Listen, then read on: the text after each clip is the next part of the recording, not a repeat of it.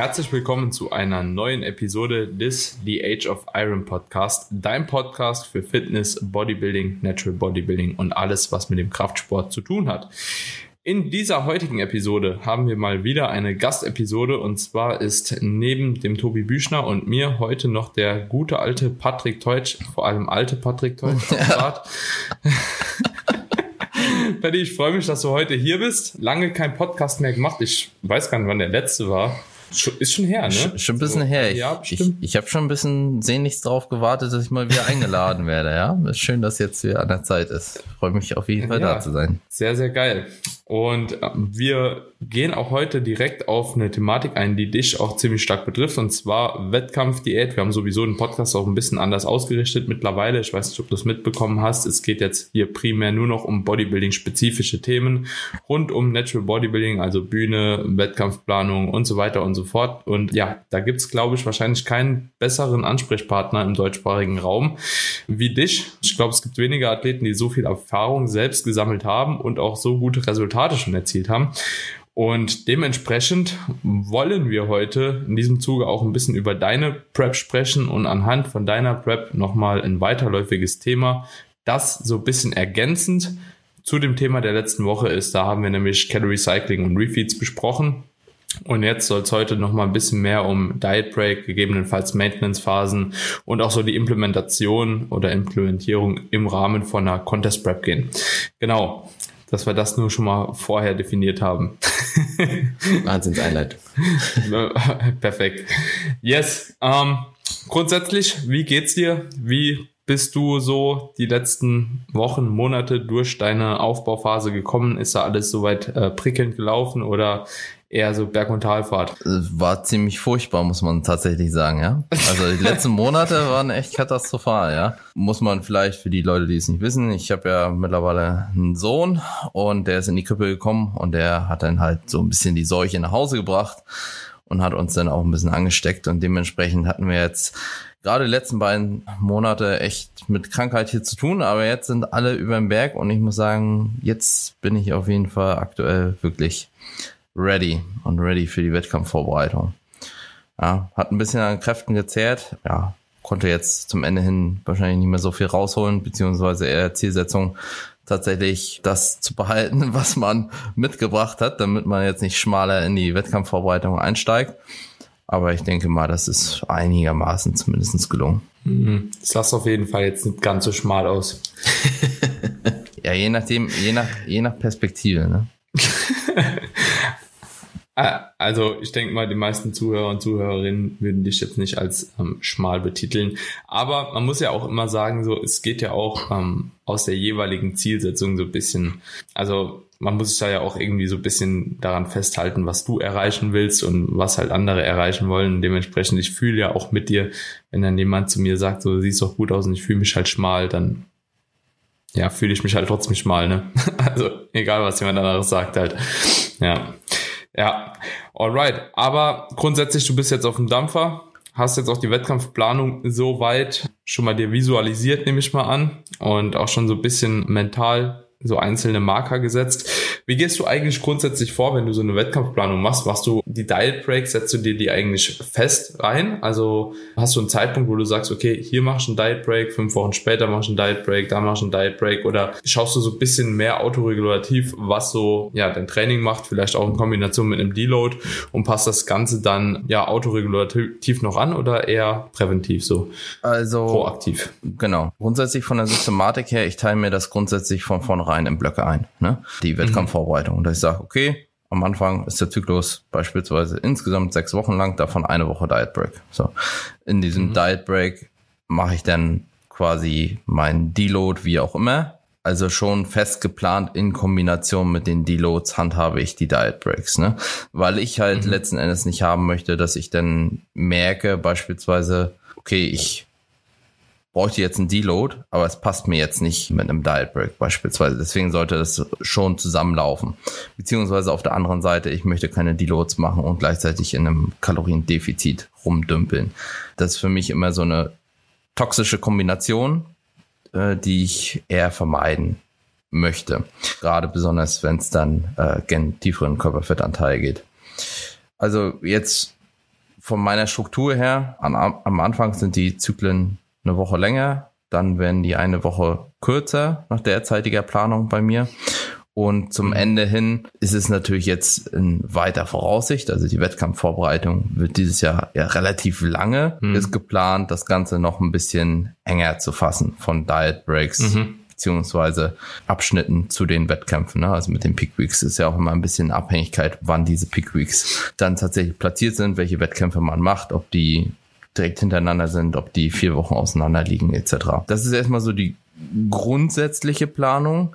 Und dann kommt natürlich alles hinzu, was man so nicht planen kann. Krankheit beispielsweise. Mhm. Das hat natürlich zur Folge, dass ich dann wiederum gegebenenfalls schieben muss und sagen muss, okay, ich mache jetzt hier, ich bin jetzt krank, mache ich natürlich in der Zeit, dümpel ich nicht in einem Tausender Defizit rum, sondern gehe dann eher auf äh, Erhaltungskalorien, was wiederum dann natürlich auch meine Trainingszyklen und eben die Diet Breaks ein bisschen hin und her schiebt. Ne? Also da muss man ein bisschen, oder bleib ich zumindest so, dass ich äh, auf die Geschichten dann entsprechend reagiere. Mhm.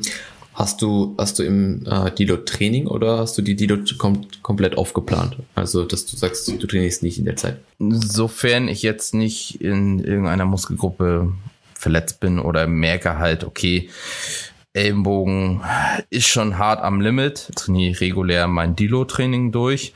Wenn ich aber merke, okay, noch ein Stück mehr und katapultiere mich ins Aus, dann würde ich beispielsweise spezifisch für diese Muskelgruppe tatsächlich Trainingspause machen und in, bei Krankheit dann logischerweise sowieso. Ja, voll, alles klar, Kücke.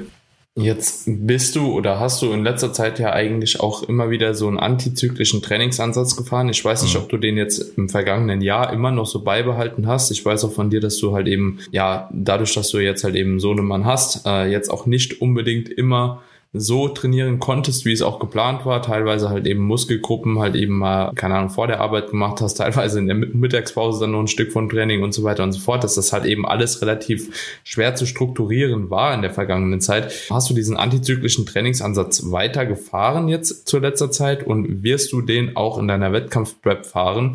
Und wenn ja, wie würdest du das im Zuge von der Wettkampf-Prep dann mit dem Deload machen und dem Diet Break? Okay, das waren jetzt äh, viele Fragen. Ja, Grundsätzlich erstmal. Aber eigentlich aufs selbe. Ja, ja, klar. Es, es, es ja. geht aufs, am Ende auf die Wettkampfvorbereitung zu.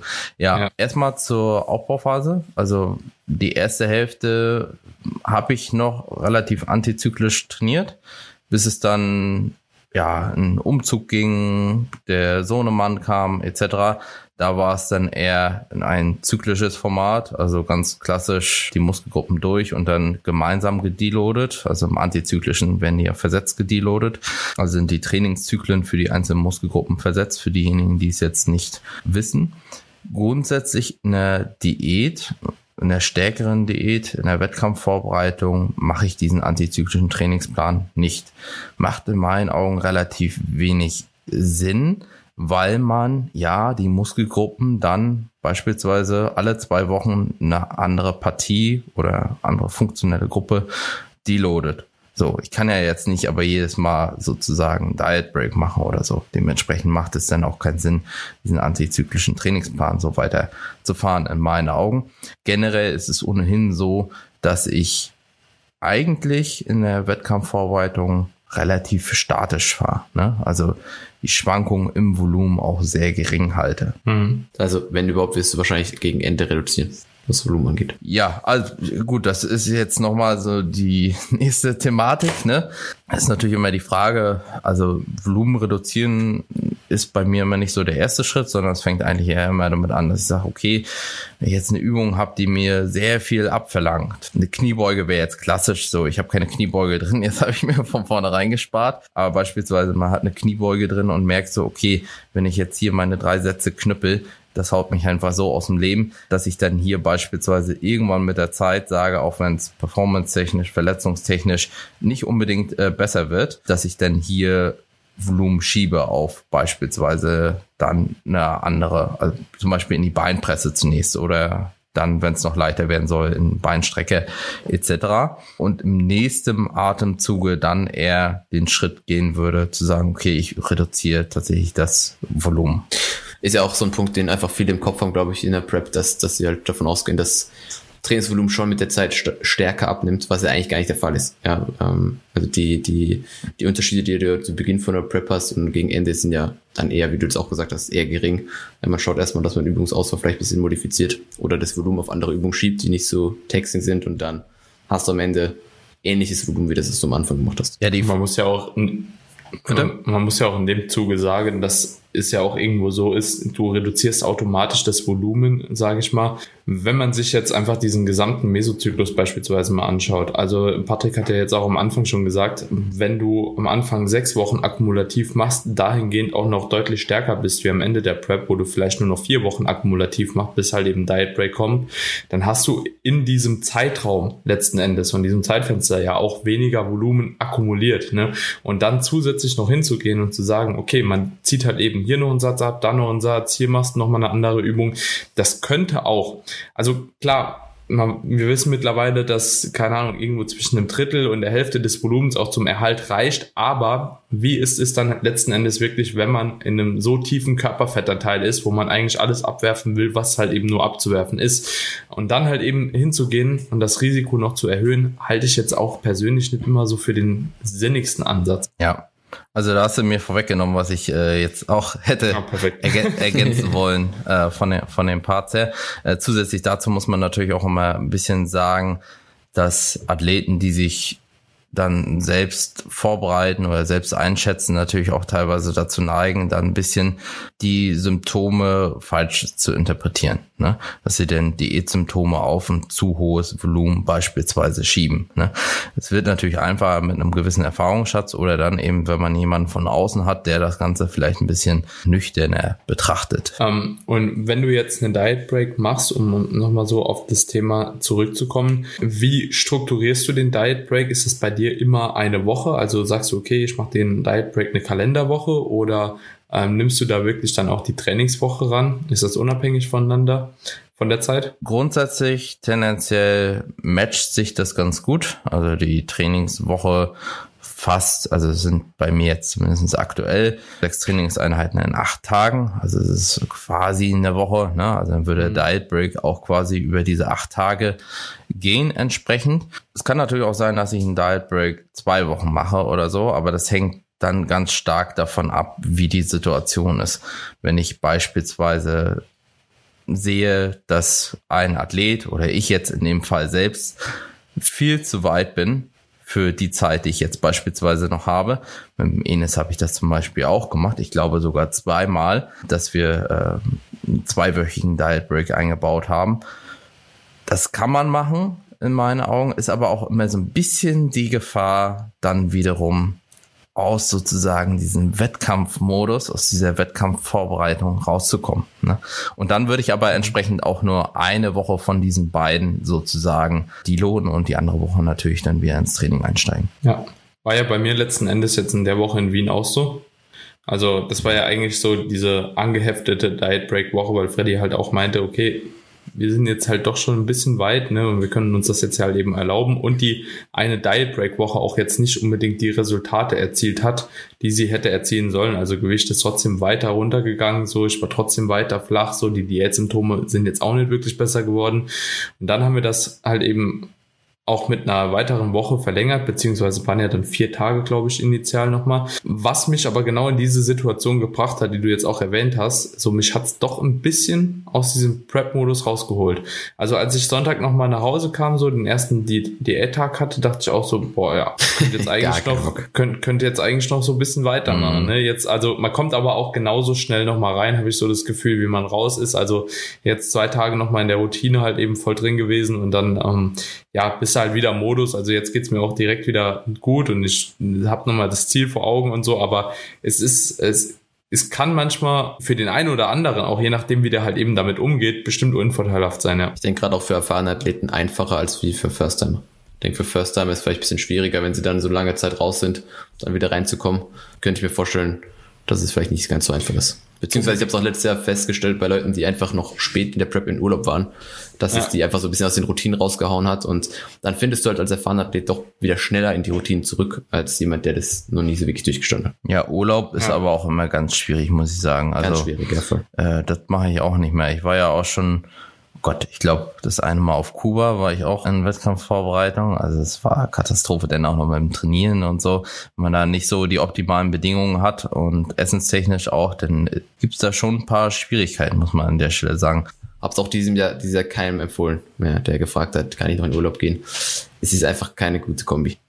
Ich, ich habe mich sogar selbst auch in der Prep rausgenommen. Ne? Also ja. das war auch so mit ein Grund dafür, dass ich im Frühjahr eigentlich starte, weil äh, meine Freundin einfach nur in einem bestimmten Zeitraum dieses Mal Urlaub bekommen kann. Und dieser Zeitraum wäre halt in die Prep gefallen.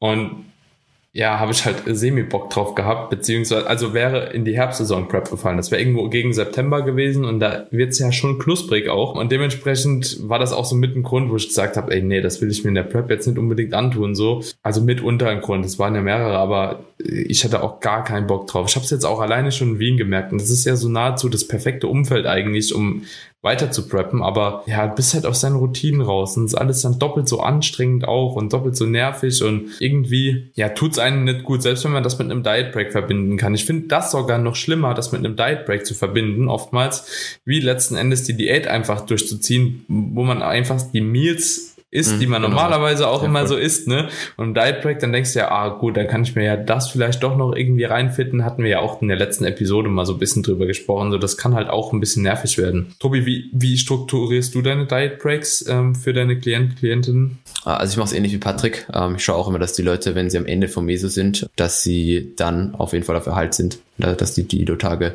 meistens trainingsfrei geschaltet werden, meistens dann drei bis fünf Tage auf, ähm, auf jeden Fall mit höheren Kalorien verbracht werden und dann geht's eben wieder zurück in die Diät. Ja, und auch, wie Patrick ge gesagt hat am Anfang, den Zyklus eher etwas länger und im Verlauf der Prep dann etwas kürzer. Also ähnelt sich schon sehr vieles. Ich denke, man muss hier einfach sehr viel Autoregulation zulassen, weil auch selbes Thema wie längere Diet Breaks, wie beim Enis jetzt, wenn du einfach merkst, dass der Athlet schneller verliert als geplant und man will das ja auch dann auch nicht wirklich so extrem unterbrechen, gerade am Anfang, wenn es dann so ein bisschen rollt, dann einfach ein bisschen später die, die längere Pause halt integrieren, wenn der Athlet das auch natürlich durchsteht. Ja, also diesen, diesen längeren Diet Break, den gerade so zwei Wochen, das wie wir es schon gesagt haben, ist halt jetzt nicht für jeden äh, so easy, weil viele dann auch wieder in diesen, in diesen Diätmodus zurück wollen, äh, nicht so richtig klarkommen, dass sich vielleicht zwei Wochen nichts tut. Muss dann einfach da halt schauen, dass man als Coach entsprechend klar macht, dass es jetzt notwendig ist, dass die Form nicht zu früh oder dass, dass die Form halt am Ende so ist, wie sie sein soll und du nicht zu früh dann ready bist. Aber ja, wie gesagt, Autoregulation ist, denke ich, ein wichtiger Punkt. Von vornherein fix planen, da auch so ein bisschen eine Struktur zu haben. Aber ja, man muss auf, auf alles gewappnet sein. In circa sechs Monaten kann mhm. so, so viel passieren, dass man hier nur bedingt äh, alles so machen kann, wie es am Anfang eben auf Papier steht. Mhm. Geht ihr generell dabei nur, sage ich jetzt mal, in Anführungsstrichen auf Erhaltungskalorien oder arbeitet ihr beispielsweise auch initial von einem Diet Break mit einem Refeed, gerade dann, wenn es ja in einen, einen tieferen Körperfettanteil geht? Also ich mache grundsätzlich, sage ich mal, also auch nochmal mit Ausnahmen meistens Erhalt oder ein bisschen Übererhalt. Also oftmals kann sein, dass ich so die ersten Tage, aber wenn ich dann sage Übererhalt, dann sind das meistens so 100, 200 Kalorien die ersten drei, vier Tage. Und dann tue ich das Ganze auch nochmal ab senken. Ne? Würde aber ja letzten Endes auch auf das Gleiche rauskommen, wenn man jetzt sagt, okay, macht, macht initial einen Refeed oder so oder zwei und äh, senkt das nochmal ab, je nachdem, wie dick man diese Refeeds halt eben auch gestaltet. Ne? Genau, äh, das wäre jetzt, glaube ich, so ein bisschen unterschiedlicher Ansatz, weil ich dann doch tendenziell, gerade ja. wenn es tiefer ja, ja. geht, habe ich auch in der letzten Wettkampfvorbereitung im Prinzip so gemacht, dann gerade eher schon ein bis zwei Refeed-Tage, die schon ordentlich ordentlich von den Kalorien her sind, reingesetzt habe und dann quasi auf Erhalt gegangen bin. Ja. Wenn du jetzt davon sprichst, dass du halt eben zuvor nochmal dicke Refeeds machst, die ein oder anderen, die jetzt hier zuhören, die werden sich jetzt wahrscheinlich denken, ja, kommt der dann aber nicht in den Überüberschuss? Äh, also warum sollte man sich mehr oder weniger quasi erstmal nochmal in einen krassen Überschuss begeben? Ähm, kannst du das vielleicht mal klären, warum das jetzt vielleicht dann doch nicht äh, so wild ist, wenn man da halt eben erstmal mit ein paar mehr Kalorien reingeht? Genau, hängt natürlich ein bisschen davon ab, äh, wie man seinen Refeed dann am Ende des Tages strukturiert. Im Prinzip Prinzip ist es ja so, dass die Glykogenspeicher voraussichtlich sich mehr oder weniger entleert haben innerhalb äh, der Wettkampfvorbereitung, sondern es dann, wenn du schon relativ tief bist. Das bedeutet, du hast ein sehr großes Potenzial, deine Glykogenspeicher zunächst wieder aufzufüllen. Dementsprechend kannst du dann natürlich mit einer entsprechend hohen Kohlenhydratzufuhr zunächst mal deine Glykogenspeicher füllen, bevor du dann letzten Endes ja ein äußerstes Maß an Fett tatsächlich zunimmst. Also da hast du ein großes Potenzial, was natürlich zur Folge hat, dass du jetzt nicht irgendwie dir, ja, keine Ahnung, vier, fünf Cheeseburger am Tag reindrücken kannst und äh, auf 200 Gramm Fett gehen kannst. Ne? Ähm, mhm. Das wäre vielleicht eher ein bisschen kontraproduktiv an der Stelle. Ja, also Zielsetzung ist wesentlich, die Glykogenspeicher ein bisschen aufzufüllen äh, und sich dann ein bisschen besser für die Folgetage zu positionieren. Hältst du dann, sorry Daniel, Mach, Hältst du dann an dem Tag auch äh, Protein relativ niedrig oder das konstant und pusht eigentlich einfach nur die Carbs? Ja, doch schon reduzierter. Ähm, mhm, okay.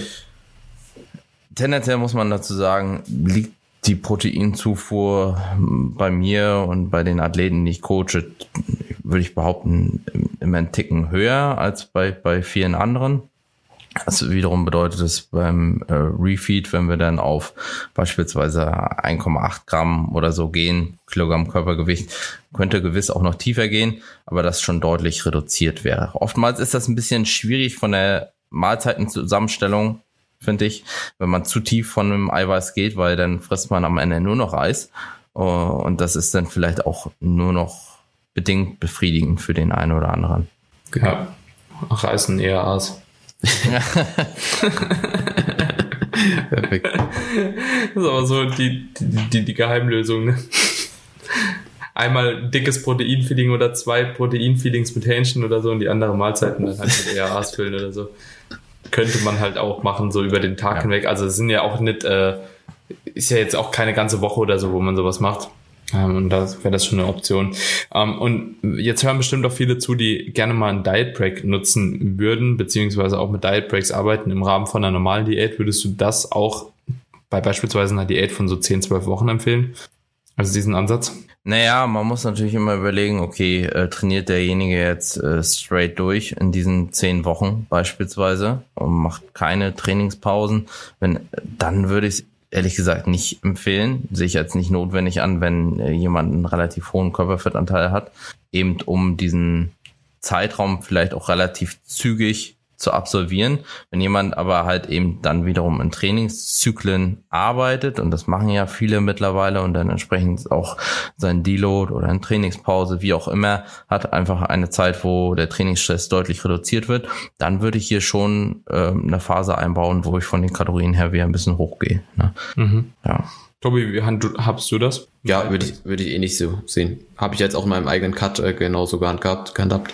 Äh, waren jetzt auch am Ende dann 13, 13 Wochen äh, Defizit mhm. und wir haben immer die Deloads einfach mit, mit erhöhten Kalorien verbracht und sind danach dann wieder ins Defizit. Also oh, ja. Und, und, und, machst du auch so einen initialen Refeed dann? Also die Kalorien, die ich jetzt hatte, waren auf jeden Fall höher. Refeed, es ist ja die Frage, wir haben es in der letzten Folge schon geklärt, wie definierst du das jetzt? Ja, ist jetzt der Refeed was anderes wie ein High Day? Ist der Refeed jetzt ein Tag, wo du Proteine sehr, sehr stark reduzierst und die Carbs extrem hochschiebst? Oder einfach nur ein Tag insgesamt mit mehr Kalorien? Ist es ein Refeed mit, mit also Kalorienüberschuss oder eben Erhalt? Es ist, es ist ja die Frage da, wie du es jetzt also was Patrick, kann, meinst. Kann, kannst, kannst du das mal definieren, was du mit so einem Refeed meinst? Also das einfach mal in Zahlen, vielleicht anhand von deinem Beispiel ausgedrückt. Ich glaube, du hattest letztes Jahr im Rahmen deiner Wettkampfvorbereitung auch mal so ein Refeed gemacht gehabt oder zwei, wo du das Ganze auch auf YouTube dokumentiert hast. Wenn ich das so richtig im Kopf habe, war irgendwas mit 7000 Kalorien oder so. 7000 Kalorien Refeed, kann das sein? So, ja. Da habe ich ein, ein, auch gesehen, ja. ein, ein Extrem gemacht, ja, über einen relativ langen Zeitraum. Da bin ich sehr früh aufgestanden und spät ins Bett gegangen.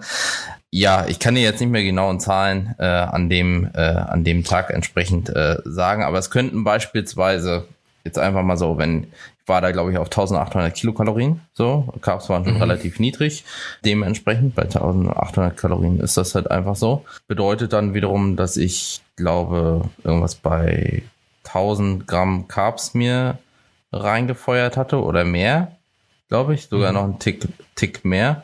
Ähm, die Fettzufuhr hatte ich, glaube ich, in dem Beispiel, also meistens begrenze ich es irgendwo auf 50, 60 Gramm. Ne? Ich glaube, da hatte ich das Ganze irgendwie auf 5 Gramm oder ein bisschen mehr pro Mahlzeit begrenzt. Dadurch, dass der mhm. Zeitraum, der Tag ein bisschen länger war, konnte ich mir da auch einen Ticken mehr einverleiben, als ich sonst vielleicht an einem regulären Tag Refeed-Tag mir gönnen würde. Ne? Dementsprechend Fettzufuhr eher am unteren Ende positioniert. Also für mich sind 50 mhm. Gramm schon relativ niedrig, behaupte ich jetzt so. Also ich gehe selten auf äh, Mengen von 30 Gramm oder tiefer. Ne?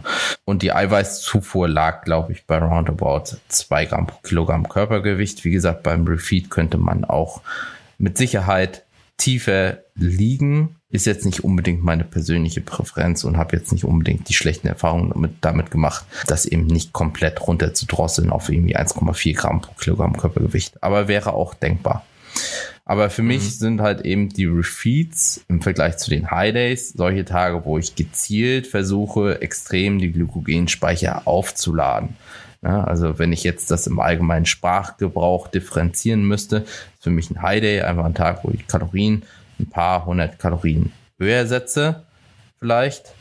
Und dann auf der anderen Seite der Refeed halt das extremere Beispiel. Und da kamen wir ja auch raus, Tobi, in ja, der letzten Episode. Das hatten wir ja auch eigentlich mehr oder weniger ja, genau. so definiert, dass der High Day einfach bei so einem Calorie Cycling quasi an, äh, einfach so eine, ja, angewandt wird und da einfach die Kalorien ein bisschen höher sind, um halt eben diesen gewünschten Schnitt zu erzeugen und Refeed dann einfach wirklich auch nochmal gezielt darauf äh, abzielt, äh, letzten Endes auch die Glykogenspeicher ein bisschen zu füllen und da halt eben auch ja Leptin etc. pp. dann in weiterer Folge nochmal zu pushen und jo, genau, aber sehr, sehr interessant auf jeden Fall. Und du gehst dann hin, aber im Nachgang, wenn du solche Refeeds ähm, initial einbaust, vor einem Diet Break, wenn der Körperfettanteil dann auch wirklich niedrig genug ist, dass du danach aber mehr oder weniger auf Erhaltungskalorien gehst für den restlichen Diet Break. Genau, genau, ja. Genau. Okay. Also meistens mache ich nur einen Tag, aber je nachdem, wenn man schon mal ein bisschen rumtesten möchte, sag ich mal, von seinem Ladeschema, wie verhalte ich mich bei zwei Ladetagen beispielsweise, weil ein Refeed ist am Ende nicht ja. groß unterschiedlich zu so einem Ladetag, was man dann vielleicht in der Peak Week macht, relativ leer ist. Dann kann man hier natürlich schon mal schauen, dann natürlich mit entsprechend nur mit der Nahrungsmittelauswahl, die man auch in äh, für, für die Peak Week dann verwenden wollen würde, dass man hier schon mal so ein bisschen antestet, okay, von den Ladekapazitäten, wie sehe ich nach zwei Tagen aus, ne? Was macht der Look? Ne? Wie vertrage ich das Volumen, was ich mir jetzt da reinschieben wollen würde? Damit kann man natürlich ein bisschen zum Ende hin rumspielen, macht halt am Anfang noch weniger Sinn. Ne? Hm. Ja, ist aber natürlich auch interessant für den einen oder anderen Zuhörer, Zuhörerin, die jetzt äh, damit vielleicht noch nie Erfahrung gesammelt hatten, auch für First-Timer vielleicht. Weil ich sag mal so, für uns jetzt mittlerweile, wir haben es jetzt, hm, denke ich, alle drei schon ein paar Mal irgendwie gemacht, ein paar mehr Carbs reingeschoben so und auch da schon Erfahrung sammeln können. Aber wenn sich jetzt jemand explizit auf die erste Wettkampfprep dann vorbereitet, dann spielt das halt eben schon eine große Rolle. Weil wenn ich gar keine Ahnung habe, jetzt einfach mal pauschal mit so einem Ladepensum reingehe von, sage ich mal, neun bis 15 Gramm irgendwo pro Lean Body Mass. Ja gut, das funktioniert für den einen super, für den anderen eher weniger. Ne? ja. ja, vielleicht hier noch ja. ergänzend. Es besteht natürlich auf der anderen Seite wiederum die Gefahr, wenn man das Ganze als ja, alleine handhabt ohne straighte Vorgaben, dass man dann von diesem Refeed eher in einen äh, Sheet Day beispielsweise reinrutscht, wenn man sich da ein bisschen weniger äh, unter Kontrolle hat, weil das Ganze natürlich daran münden kann, dass man halt richtige Fressflashes dann bekommt. Ne? Gerade wenn man dann gutes Thema nicht nur nicht nicht nur Reis und Chicken isst beispielsweise bei dem Refeed-Tag, sondern eben halt auch viele süße Sachen und vieles Exotisches. Ja, es kann schon kann schon auch dann eskalieren. Ne? Ist ja auch meistens so, dass du einfach an den Tagen, wo du mehr zu essen hast, auch einfach mehr Hunger hast. Ja, und das ist dann in so einem Fall dann nochmal extremer, also die Kalorien so extrem nach oben, oder die Carbs vor allem so nach, extrem nach oben schiebst. Hm. Das dann halt schnell verleitet, ja, wie du sagst, andere Dinge zu essen. Und wir haben es ja in der letzten Folge auch gehabt, Daniel, dass man einfach aufpassen muss, wenn man mit den Athleten mit Refeeds oder mit, mit High Days arbeitet, dass sie halt da hingehend nicht komplett reinscheißen und Mahlzeiten möglichst konstant halten, was natürlich dann in so einem Extrembeispiel, wo die Makro- und Nährstoffverteilung so unterschiedlich ist, kaum möglich ist. Und mhm. dann halt noch mehr verleitet wird, andere Dinge zu essen, weil du auch andere Lebensmittel brauchst, um diese Tage zu füllen. Das heißt, äh, so ein bisschen auch davon abhängig machen, wie die Person so in der Prep drauf ist mhm. und wie sie so verleitet oder wie so der Food-Fokus ist, wie so die Beziehung zum Essen ist, ob man sowas dann halt macht oder nicht. Mhm. Würde jetzt, äh, Frage an euch beide, wenn ihr jetzt merkt, okay, eine Person ist da sehr, sehr stark anfällig für, würdet ihr sagen, okay, dann mache ich lieber gar keine Diet Breaks? Ja, die Frage, ob du dir das, wenn ich es vorwegnehmen kann, bin gespannt, was Patrick sagt, aber dir das halt erlauben kannst, dass du gar keine Diet Breaks machst. Beziehungsweise, dass du halt komplett ohne, ohne Days oder ohne Refeeds äh, arbeitest über eine ganze Wettkampfdiät. Also das ist, glaube ich, gerade in der Zeit, wo du dann eben nicht trainierst oder die du Training hast, schon ziemlich äh, Katabola. Und, oder machst halt gar keine wie der Ramon. Kannst auch machen, ja. ja aber wir, wir hatten Ramon hier auf dem Podcast, der hat einfach gesagt, er hat einfach so seine ganze Prep halt durchgeballert, ne? Kein High Day, keine großen Refeeds, kein Deload, einfach genau, ihm, ne? Genau, also das wäre nämlich auch meine Antwort gewesen, wenn du es schaffst, sozusagen durchzuknüppeln. Okay, wie sinnig das Ganze ist, in Frage zu stellen. Ne? Das machst du ja eigentlich nur, und im Szenario von Ramon jetzt beispielsweise, wenn dir ganz einfach die Zeit fehlt. Ne? Dann musst du halt in sauren Apfel beißen und das bedeutet am Ende des Tages dann, ja, in der Regel auch, wenn du dann die Diet Breaks nicht, nicht machst, dass du wahrscheinlich von den Kalorien her ein ganzes Ende tiefer vielleicht noch landen wirst und es dir natürlich zweifelsohne körperlich, weil du halt eben dann dir keine Trainingspausen leisten kannst, wahrscheinlich noch ein ganzes Ende bescheiden erfüllen wirst. Ne? Dementsprechend nur in dem Szenario achte ich das wirklich als sinnig. Ansonsten ja, würde ich es äh, versuchen umzusetzen mit dem Athleten. Die, äh, die Dial mhm. Breaks in Kombination mit den Deloads.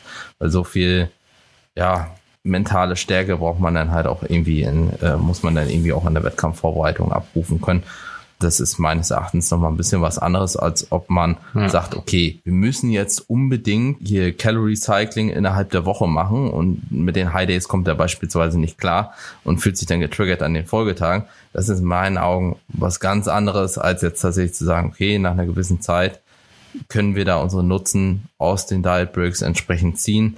Äh, du brauchst halt auch eine Trainingsreduktion mal temporär und ja, also das würde ich dann schon versuchen umzusetzen. Ja, das waren aber ziemlich gute Antworten. Ich glaube auch, dass der Deload letzten Endes weniger verzichtbar ist als der Diet Break. Genau. Ja. Und da das halt eben immer in Kombination geschehen sollte, beziehungsweise in gewisser mm, Art und Weise auch eine Notwendigkeit ist, ja, würde ich auch sagen, wenn man einen Diet Break implementieren kann und das halt eben zeitlich auch irgendwo schafft, dann sollte man den auch machen. Wenn man jetzt vielleicht in der Situation wäre und sagen würde, okay, man ist halt so ein bisschen ja, auf Zugzwang und man muss irgendwie fertig werden, aber man braucht trotzdem einen Deload. Das wäre, glaube ich, auch ein Szenario, wo ich jetzt sagen würde, okay, ich würde vielleicht ein, zwei Refeeds machen, initial und dann wahrscheinlich auch komplett Trainingspause, aber der Deload ist trotzdem irgendwo notwendig. Also darauf würde ich wiederum nicht verzichten. So, da wäre mir auch eventuell lieber ein Ticken Muskulatur eventuell, ja, muss man ja auch halt eben sagen, es ist ja eventuell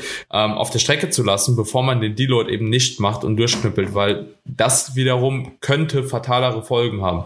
So dass du eine Muskelgruppe vielleicht nicht mehr trainieren kannst in der Prep, weil du dich irgendwie ungünstig verletzt oder was auch immer. Ne? Das wäre halt eben ein schlimmeres Szenario, meiner Meinung nach. Wie steht ihr dazu?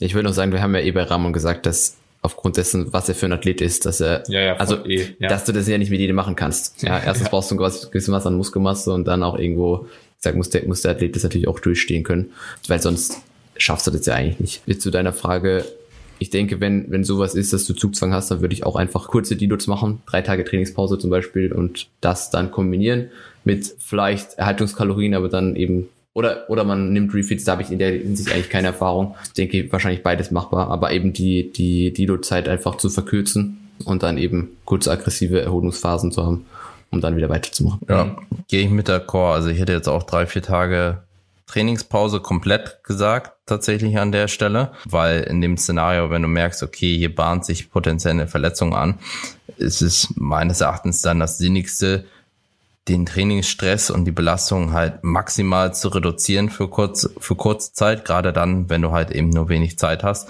Und dann eben beispielsweise, äh, wie du Daniel schon gesagt hast, hier ein Refeed initial zu feuern und dann ja relativ zügig sozusagen weiterzumachen, weil ich meine, nicht mhm. jeder trainiert sechs, sieben Tage die Woche, einige trainieren fünf oder vier Tage die Woche, einige Athleten und dementsprechend äh, wird es dann halb so wild sein, wenn man dann drei Tage oder so davon zwei Tage in einem Defizit noch ist. Ne? Ist man ja normal in der Diät auch an einem, an einem Rest Day.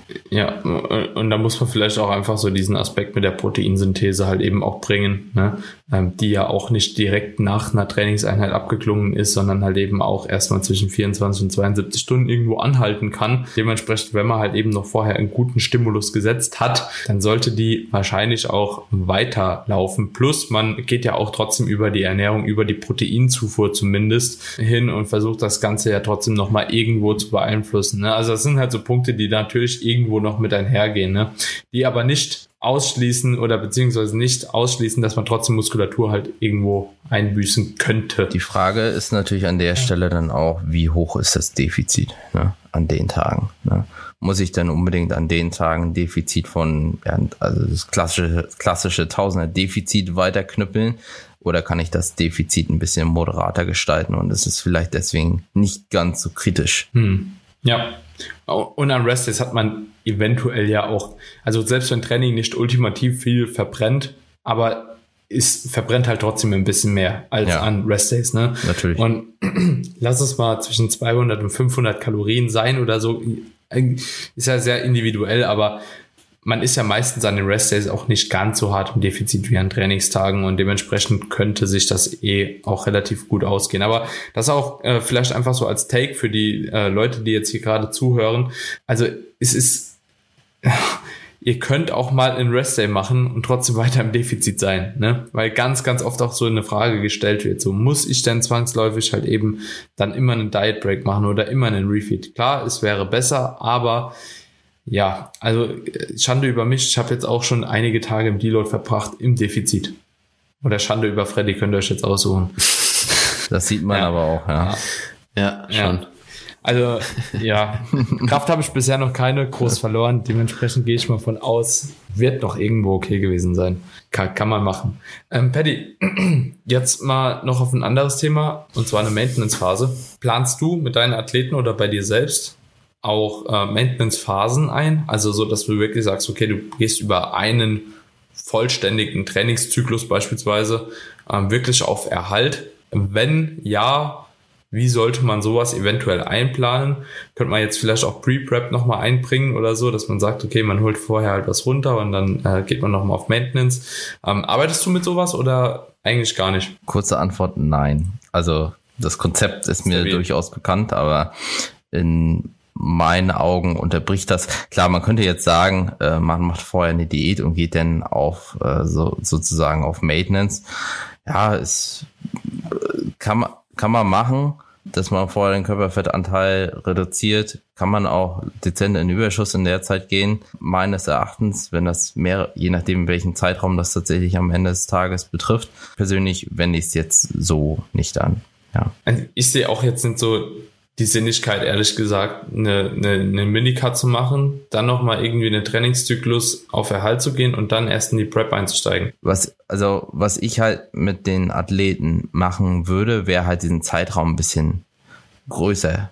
Also diesen Abstand zwischen dieser Kurzdiät vorher, ein bisschen bessere Position zu bringen und dann ja eher ein paar Monate nochmal wieder ja, ja. Äh, einen Aufbau und dann quasi in die Wettkampfvorbereitung. Also kurz vorher, ja, da kann ich auch gleich Diäten und dann vielleicht einen zusätzlichen Diet Break einbauen, beziehungsweise mir ein bisschen mehr Zeit lassen oder später anfangen. Ja, die treuen Zuhörer, Zuhörerinnen, die, die, die ähm, erkennen dieses Muster wahrscheinlich schon wieder, ne? Weil ich habe mit Tobi auch einen Podcast über Pre-Prep gemacht, hm. ähm, einfach wie so die Ausgangslage sein sollte, wie so die Zeitspanne sein sollte und da haben wir auch genau das thematisiert. Also haben wir jetzt auch gesagt, dass es wahrscheinlich eher mehr Sinn macht, dann, keine Ahnung, drei bis sechs Monate oder irgendwas, halt zumindest vorher nochmal äh, in einem Überschuss zu sein und sich vorher schon irgendwie in eine bestmögliche Ausgangslage zu bringen. Ja, dass man auch einfach das Ziel vor Augen hat. Patty, wenn du jetzt in die in die heiße Phase kommst, sage ich jetzt mal, ähm, wenn die Shows dann langsam anfangen, ähm, wie planst du also du hast jetzt eben schon mal ein bisschen drüber gesprochen, dass du auch tatsächlich halt eben Refeeds nutzt, um erste Erfahrungswerte immer wieder zu sammeln, wie du auf gewisse Lebensmittel reagierst, ähm, einfach auch für das Laden, wie du auf verschiedene Mahlzeitenfrequenzen wahrscheinlich reagierst und so weiter und so fort. Wie gehst du mit der Planung hinsichtlich verschiedener Peak Weeks im Rahmen von der Prep um? Ist es vorher essentiell zu wissen, an welchen Shows man teilnimmt, letzten Endes, um das bestmöglich zu planen, oder wird das auch nur noch so ein autoregulatives Schema am Ende? Also ich schaue mir natürlich vorher an, wann finden welche Wettkämpfe statt. Ne? Gerade solche Geschichten, wenn man auf zwei aufeinanderfolgende Wochen sozusagen einen Wettkampf hat, dann ist es halt ganz schwer, so sein normales beispielsweise Ladeschema für beide Wettkämpfe zu fahren. Ne? Muss sich auch bitter im, äh, in der letzten äh, Wettkampfvorbereitung feststellen, dass es, dass es halt einfach eine Woche zu wenig Zeit war. Ne? Jetzt beispielsweise mein, ich habe natürlich schon mein reguläres Protokoll, was ich immer ein bisschen nach oben, nach unten hin abändere, links und rechts, ne? Aber es ist schon immer relativ ähnlich gestrickt, aber es funktioniert halt einfach so nicht in der Extreme, wenn man zwei Wettkämpfe in zwei Wochen hat. Ne? Da brauche ich zum Beispiel eine Woche Puffer. So, und dann muss ich mir natürlich überlegen, okay, in welcher Show bringe ich jetzt, sag ich mal, die krasseste Form vielleicht und in welcher, äh, für welche Show mache ich ein paar Abstriche, aber kann dadurch gewährleisten, dass die Form an sich, also die Härte halt weniger leidet. Ne? Und das ist natürlich ein strategisches Geplänkel, ne, über die man sich Gedanken macht, ne? oder inwiefern man dann wie stark reinlädt oder eben nicht. Mhm. Also ist schon entscheidend, ja. Ja, ja. ja.